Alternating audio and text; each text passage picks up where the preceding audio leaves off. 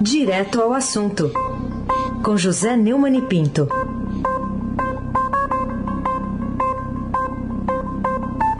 Neumani, bom dia.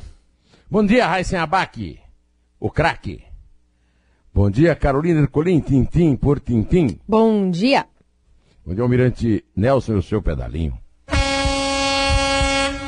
Bom dia, Diego Henrique de Carvalho. Bom dia, Moacir Biasi. Bom dia, Clã Bonfim, Emanuel Alice Isadora. Bom dia, melhor ouvinte, ouvinte da Rádio Eldorado, 107,3 FM.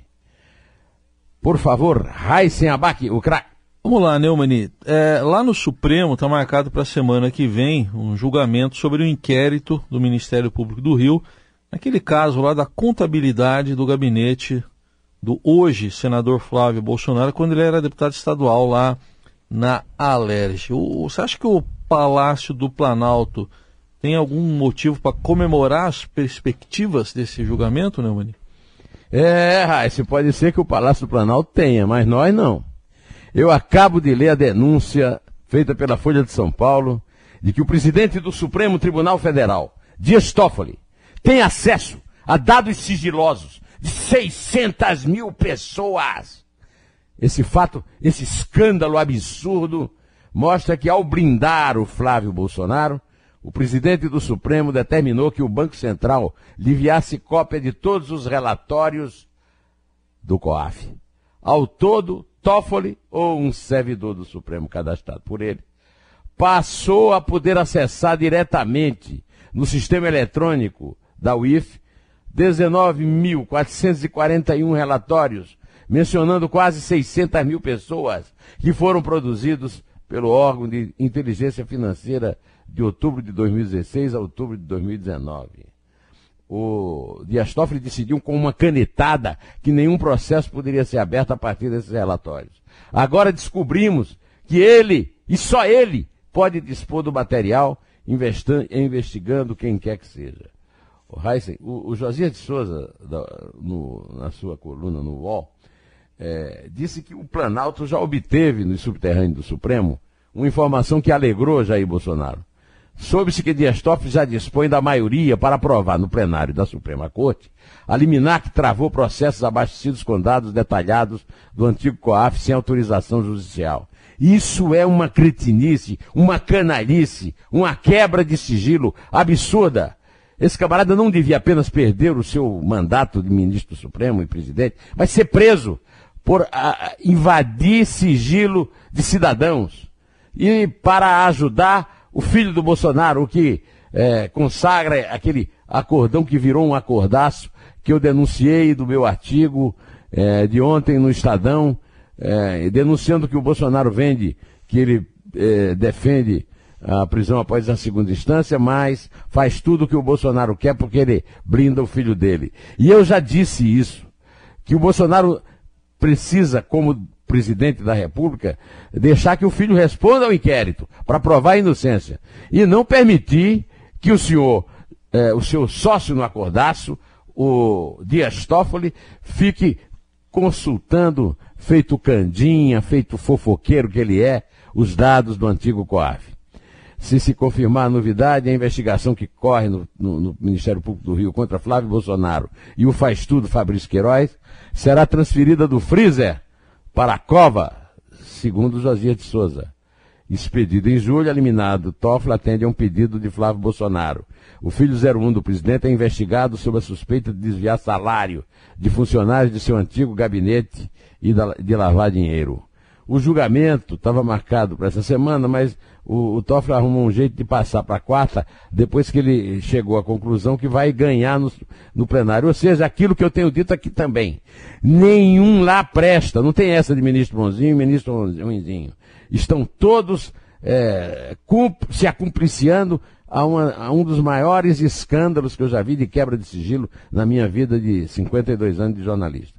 Carolina Ercolim, tintim por tintim. O Neumann, depois de derrubar essa possibilidade de prisão após condenação em segunda instância, o Supremo pode pôr uma nova derrota aí no caminho da Lava Jato, com um julgamento que marca uma espécie de duelo entre o ex-presidente Lula e o ex-juiz, hoje ministro Sérgio Moro.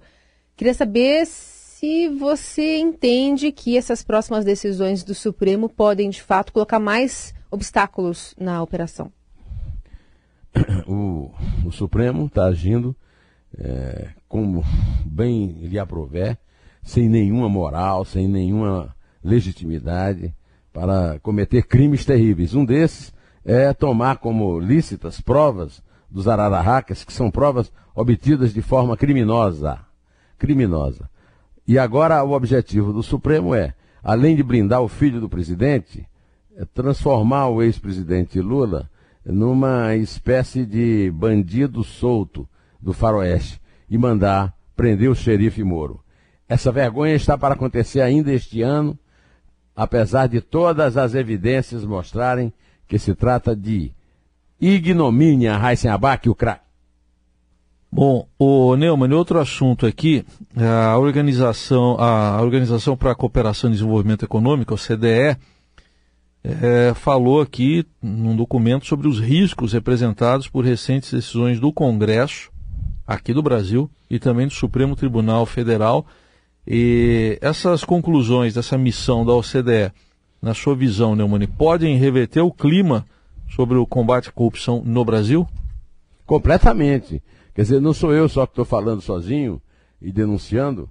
Veio uma missão, um grupo de trabalho da Organização para a Cooperação do Desenvolvimento Econômico, OCDE, e depois de verificar o que está acontecendo, demonstrou preocupação com as decisões tomadas pelo Dias Toffoli, que vetou o compartilhamento dos dados fiscais e bancários entre órgãos de investigação sem prévia é, autorização judicial.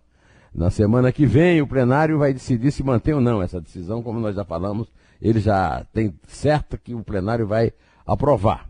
É, a lei do abuso de autoridade, que foi aprovada pelo Congresso, e a proibição da prisão em segunda instância, são duas das outras é, canalices que foram aprovadas pelo Supremo e pelo Congresso e que são, e que são denunciadas pelo, o, pelo o, o presidente desse grupo de trabalho da OCDE, né, um esloveno chamado Kos, ele, ele está é, denunciando que o Brasil está dando todo, Drago Kos, que o Brasil está dando todos os passos atrás em relação ao combate. E isso é uma vergonha definitivamente. Ora essa. É, Carolina Ercolim, tintim por tintim. Você vê alguma chance de êxito nos esforços do presidente da Comissão da Constituição e Justiça lá do Senado a respeito é, da volta, né, da autorização do início do cumprimento de pena por condenados em segunda instância? A gente está falando da Simone Tebet. Oh, Carolina, o, o, o Drago Costa já falou a respeito desse absurdo, né? Agora, a Simone Tebet, que é a presidente da Comissão de Constituição e Justiça do Senado, eh, está tentando incluir na pauta do colegiado da próxima quarta-feira cinco projetos de lei que prevêem a prisão de condenados em segunda instância. Já tem um monte de advogado granfino, pago por fortunas, por bandidos de colarinho branco, que está dizendo que é uma cláusula pétrea que não pode mexer e mexendo com ao Corum para convocar uma constituinte. Não é verdade. Não é, não está na Constituição que a pessoa tem que ser presa, está que ela não pode ser considerada culpada. Existe uma versão rasgada, corrigida, rasurada da Constituição, o que é um absurdo, e é por isso é, que a Tebet está pondo. O projeto mais antigo é de 2015, viu, Carolina? E foi apresentado por Randolfo Rodrigues da Rede do Amapá. O Brasil está se tornando um vexame na mão é, de Dias Toffoli, Alcolumbre, Maia e Bolsonaro e o seu filhote primogênito Flávio Bolsonaro. É definitivamente, como dizia o meu amigo Boris Casoy, uma vergonha. Raíssen Abac, o craque. Falando de economia agora, Neumann, manchete aqui hoje do Estadão, Brasil e China negociam área de livre comércio, diz Guedes, é o ministro Paulo Guedes que falou isso. Que importância que pode ter esse tema aí, Neumann? Vamos ouvir o, o, Paulo Guedes, por favor, o ministro da Economia, Almirante Nelson, depois de sofrer quatro gols do Vasco ontem, Almirante. Pelo amor de Nós estamos conversando com a China sobre a possibilidade de considerarmos um Free Trade Area, também com a China, ao mesmo tempo que falamos em entrar na OECD. A nossa política, muito claramente, desde o início, foi We are seeking higher grounds of integration. É uma decisão queremos nos integrar às cadeias globais. Perdemos tempo demais. Temos pressa. É, do ponto de vista da economia, as notícias são boas, né? Eles foram. Eh, foi promulgada a reforma da Previdência nesta semana, há outras notícias boas na área da economia, e essa é uma notícia que, apesar de ter uma repercussão no jornal dizendo que a indústria brasileira pode sofrer com essa, com essa aproximação com a China, a verdade é que a China hoje é o grande parceiro mundial, só que tem uma coisa, viu, Heisen? É, eu quero saber como é que vai ficar aquela relação especial entre o clã Bolsonaro e o clã Trump, né? Porque você sabe que o, o Trump e, o, e, a China andam é, parecendo dirigente do Vasco invadindo o vestiário do Flamengo para bater em jogador, né? É, eu não sei se isso aí não vai comprometer a chamada amizade fraterna entre Bolsonaros e, e, e Trumps. De qualquer maneira, nós já temos também notícia, né, Heisen, que não é bem assim não, né? O Brasil já andou levando umas traulitadas aí bastante surpreendentes em relação a essa amizade fraterna, não é verdade, Carolina Ercolim, tintim por tintim? Como é que você explica a invasão da Embaixada da Venezuela em Brasília por representantes do grupo que, na teoria, apoia o presidente autoproclamado Juan Guaidó? E o que, que você acha também da reação brasileira sobre esse incidente? É, o Brasil, é, para evitar possíveis retaliações chavistas, é, determinou que as representações diplomáticas no país ficassem fechadas nesta é, ontem, né? em virtude do incidente registrado na Embaixada Venezuelana de Brasília. Eu, eu não tenho nenhuma surpresa com reações amadoras do pessoal do Guaidó, aquela tentativa da entrada de é, víveres alimentícios, né? É, através da das fronteiras do Brasil e da Colômbia, já mostrou que há uma certa. há um certo espírito Operação Tabajara. Você lembra da Operação Tabajara, né, ô, ô, Carolina? Uhum. A Operação Tabajara. Esse governo autoproclamado do Guaidó, é, enquanto o, o, do Maduro é de uma crueldade absurda, o do Guaidó é de, uma, é de um amadorismo é, de chorar. Né? Essa invasão, é, segundo os jornais, irritou muito o governo brasileiro. Né? Acho que era o caso de irritar mesmo, porque não tem o menor sentido ficar invadindo a embaixada da Venezuela no Brasil numa reunião, num dia de uma reunião do BRICS, é, BRICS, grupo do qual só o Brasil apoia o governo do Guaidó, entre eles. Quer dizer, fica, inclusive, dando pretexto para o Maduro é, e os seus é, fãs no Brasil dizerem né, que o, o governo brasileiro estava dando apoio, foi é, o, o, governo brasileiro é que estava por trás dessa invasão. Né?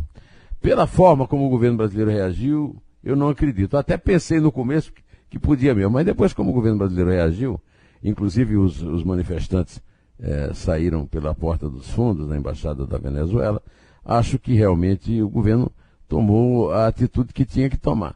Está recebendo os países dos BRICS, o, o Putin, o chinês, todo mundo é a favor do, do o indiano, né? do, do, do Maduro, então não tem sentido o Brasil dar nem sequer infraestrutura, foi acusado até de, de pagar a gente para ir para lá, né?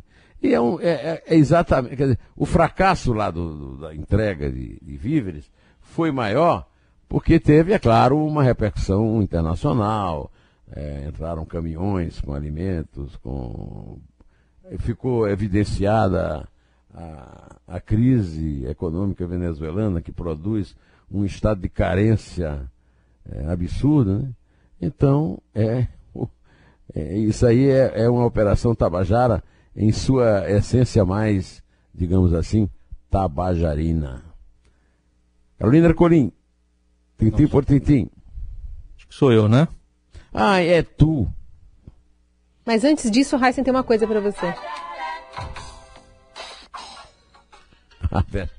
Pronto. Ele estava preparando aqui essa surpresa. Em homenagem. É. O, o Neumann, o Estadão está destacando hoje que o Tribunal de Justiça de São Paulo decidiu suspender a, a construção de um prédio suntuoso lá e de 1 bilhão e 200 milhões de reais, a nova sede do tribunal. O que, que você diz sobre isso? Olha, isso vem rolando há muito tempo. Há muito tempo. E é um dos maiores absurdos que mostram como a, o Poder Judiciário, a cúpula né, do Poder Judiciário, porque, na verdade, nós temos acompanhado até uma atuação é, bastante positiva, que foi destacada pela presença da missão da OCDE no Brasil, é, dos juízes de primeira instância. O Sérgio Moro virou um herói nacional, Marcelo Bretas no Rio também, o Valisney lá de Brasília também, os procuradores do Ministério Público também, o chamado quarto poder, né? Mas todos na primeira instância, no primeiro grau. E ainda no segundo grau, os tribunais regionais, eh, federais, eh, das regiões, eles têm tido um comportamento digno, né? Eh, que reforçam as decisões, que reforçam as decisões da primeira instância, né? Agora, os altos tribunais, os tribunais de justiça, o, o tribunal, o, super, o Superior Tribunal de Justiça, o Supremo Tribunal Federal, tem agido de uma forma que realmente é, é, chega a ser deprimente. Né? Um desses casos mais escandalosos é uma licitação de 23 milhões e 500 mil reais, né? que vinha correndo em sigilo para a contratação de um projeto executivo para a construção de uma nova sede para o Tribunal de Justiça Paulista, obra que tem um orçamento final estimado em 1 bilhão e 200 milhões. O próximo presidente do, do TJ, que deve ser eleito em 4 de dezembro, decidirá se a obra vai ter prosseguimento ou não. Quer dizer, não foi suspendida, a obra não foi suspensa, não. Essa decisão foi tomada anteontem, mas foi, foi tornada, pública ontem. Esse processo continua em sigilo, e, e, e, ficou em sigilo depois que a desembargadora Maria Lúcia Pisotti questionou a necessidade de uma obra de custo tão elevado. E diante dos questionamentos, o desembargador relator do processo Ferraz de Arruda tinha determinado a suspensão da licitação por 30 dias é, de imposto de sigilo. Né? É, passado o período, ele não retirou o sigilo, nem repassou o processo para análise do órgão especial, como era aguardado. Mas agora tem essa decisão que fica a próxima gestão já vem de longe. E um dia, quando nós todos estivermos dormindo, isso aí vai ser aprovado. Aí, Sabac, agora é você. Gol de Ribamar. Agora é a Carol. vou, vou querer perguntar aqui, Neumani, sobre Raul Jungmann, né, o ex-ministro da Segurança Pública do governo Temer.